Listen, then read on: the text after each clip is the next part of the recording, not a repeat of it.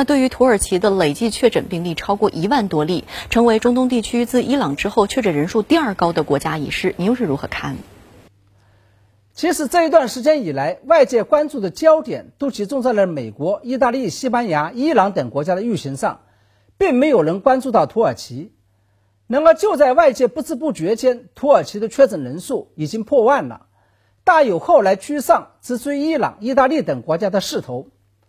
而越来越多国家在不知不觉间确诊人数破万，这就是疫情正在全球范围内大爆发，甚至是开始彻底失控的迹象。我注意到，在确诊数字破万之后，阿尔多安政府终于紧张起来了，对部分村镇下达了居家隔离措施命令。而在此前，面对中国、韩国、意大利、西班牙以及后来的美国先后爆发疫情的状况，土耳其一直保持着是一种事不关己的看客心态，并没有采取任何的封禁封城措施，仍然一如既往的允许其他国家的穆斯林。免签证自由进出，基本上没有采取任何有效的防控措施。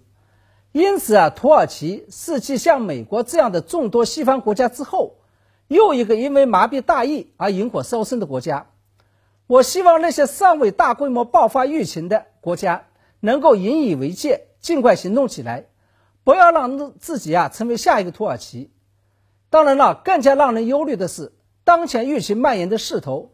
并不是仅仅呈现出点对点的状态，也就是说，并不是单个国家来中招，而是呈现出了成片成片的地区性大爆发的迹象。大家可以清晰的看到，最早爆发疫情的地区是东亚，接下来是西欧，再接下来是北美，然后是伊朗、土耳其、以色列等国家的大爆发。那么，这个也就意味着整个中东地区都已经被新冠病毒给攻陷了。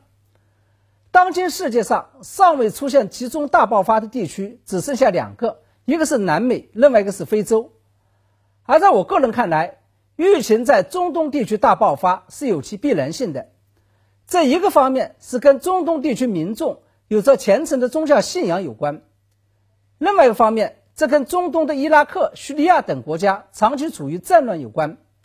因为战乱不仅会导致大量流动的难民。而且会导致没有医疗资源去医治甚至是检测感染者，